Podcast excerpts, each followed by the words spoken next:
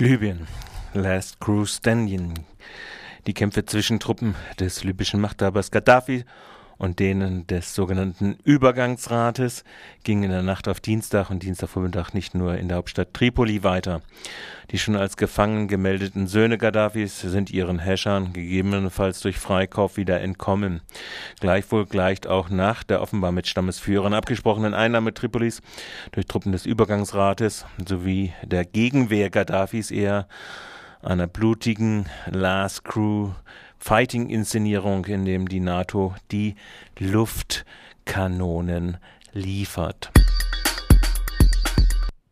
US-Verteidigungsminister Panetta, Irak stimmt Verhandlungen über verlängerte US-Besatzung zu. Bereits letzten Freitag hatte, gab der neue US-Verteidigungsminister Leon Panetta bekannt, dass Regierungsvertreter des Iraks sich zu Verhandlungen über die Verlängerung der US-Truppenstationierung über den für den Jahres, das Jahresende geplanten Truppenrückzug hinaus bereit erklärt hätten. Rund 46.000 US-Soldaten sind neben 64.000 Private Contractors genannten Söldnern im Irak stationiert. In der vergangenen Woche erlitt der Irak den blutigsten Tag des Jahres, als in einem Dutzend koordinierten Anschlägen 89 Menschen zu Tode kamen und mehr als 300 verletzt wurden. Morales greift einen Teil der indigenen Proteste als vom Kapital und USA gesteuert an. In seiner sonntäglichen Ansprache hat der bolivianische Präsident Evo Morales den Organisatoren des Protestmarsches gegen den Straßenbau durch das indigene Territorium Nationalpark Isoboro Secure, TIPNIS abgekürzt, Verschwörung gegen die Regierung vorgeworfen, so das wörtliche Zitat. Kapitalismus und NGOs konspirieren gegen die Regierung, so seine weiteren Worte. Er versuchte dies mit abgehörten Telefonaten zwischen Funktionären des Verbandes der Indigenen des Tieflandes, CIDOP, und US-Funktionären zu belegen, die vor und während dem vor einer Woche begonnenen Marsch auf die Hauptstadt geführt worden seien. Ziel sei das Verhindern nationaler Entwicklung und die Provokation eines Konfliktes zwischen Tief- und Hochland, sagte Morales. CIDOP wies die Vorwürfe am Sonntag sofort zurück.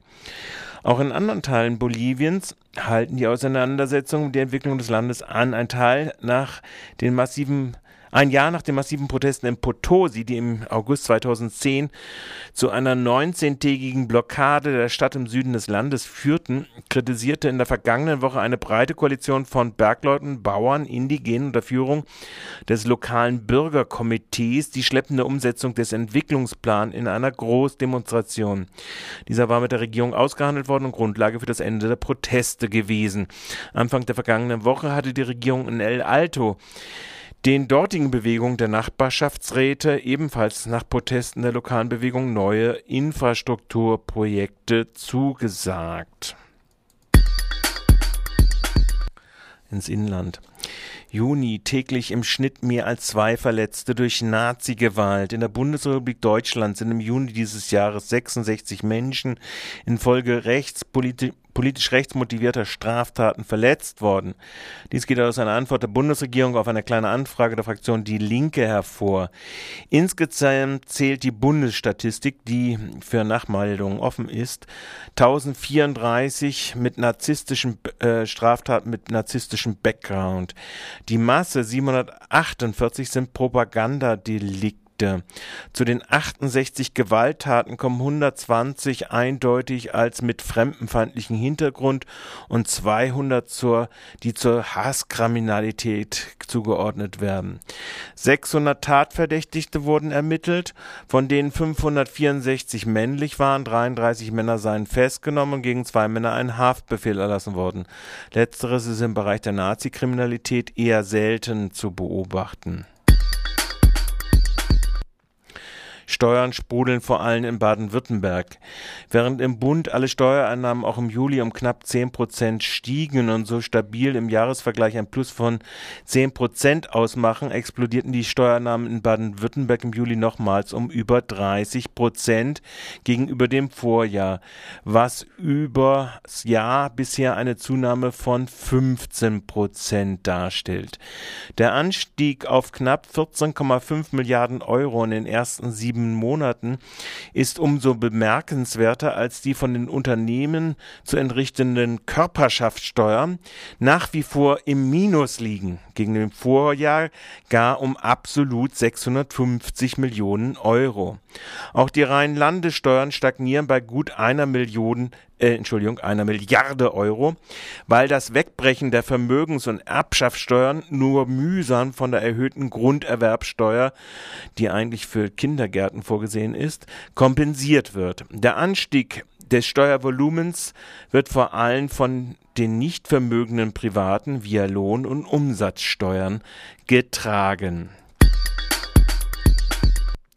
Ein I Love G19 Straßenfest findet am kommenden Samstag, dem 27.08. ab 14 Uhr statt. Das Häuschen in der Gartenstraße 19 ist seit über einem Jahr in Freiburg besetzt und beherbergt unter anderem einen Infoladen, einen Umsonstladen und eine Selbsthilfe-Fahrradwerkstatt und bietet Raum für Selbstorganisation und unkommerzielle Kultur. Alle gentrifizierungskritischen Menschen und Gruppen sind eingeladen, sich an dem Straßenfest zu beteiligen. Das G19 Straßenfest soll auch eine Plattform sein für Informationen von verschiedenen Gruppen. Es wäre toll, so die Einladenden, wenn sich noch mehr Gruppen aktiv einbringen.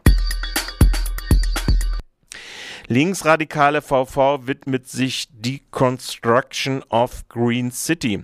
Nach dem dritten Treffen am vergangenen Sonntag hat sich die linksradikale Vollversammlung auf eine zweimonatige Kampagne zur Deconstruction of Green City verständigt. Schlusspunkt soll am 29. Oktober eine Demonstration sein. Zuvor soll durch eine Vielzahl von Aktionen, Kulturevents und Veranstaltungen dem Unternehmen Stadt, in dem die Stadtspitze Freiburg mit dem Label Green City als Wohlfühl-Ökoparadies, so wörtliches Zitat, zu verkaufen trachtet, entgegengetreten werden. Weiteres Zitat, Medienspektakel aller Papstbesuch werden von Stadtverwaltung und Badischer Zeitung propagandistisch aufbereitet, während christliche Fundamentalistinnen feiern, wird gegen widerständige Strukturen gehetzt. Ziel sei es, Weiteres Zitat, die Hetze der Lokalpresse zu entlarven, den grün-schwarzen Mainstream zu stangieren und verfehlte Wohn- und Freiraumpolitik wieder auf die Tagesordnung zu bringen. Wir werden die verlorenen Räume inhaltlich und materiell zurückerobern. Glaubt ja nicht, dass wir Ruhe geben. Soweit das letzte Zitat.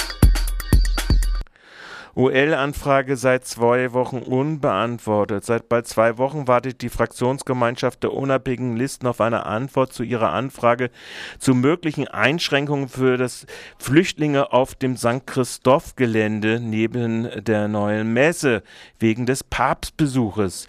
Dem Vernehmen nach will die Stadt Spitze, die in den Haushaltsberatungen energisch jeden Lärmschutz im Umfeld von Flüchtlingsunterkünften verhindert hat, jetzt dem Papst und seinen Pilgern vor dem Anblick der Flüchtlinge durch einen Sichtschutz schützen. Ob weitergehende Maßnahmen in Zusammenhang mit dem für seine rechtswidrigen Verfügung berüchtigten Bürgeramtschef Rubsamen geplant sind, darauf zielt unter anderem die unbeantwortete Anfrage. Seit Donnerstag ist die Stadtverwaltung auch unfähig, zeitnah Auskünfte von Radio Dreigland im Zusammenhang mit dem Papstbesuch zu beantworten.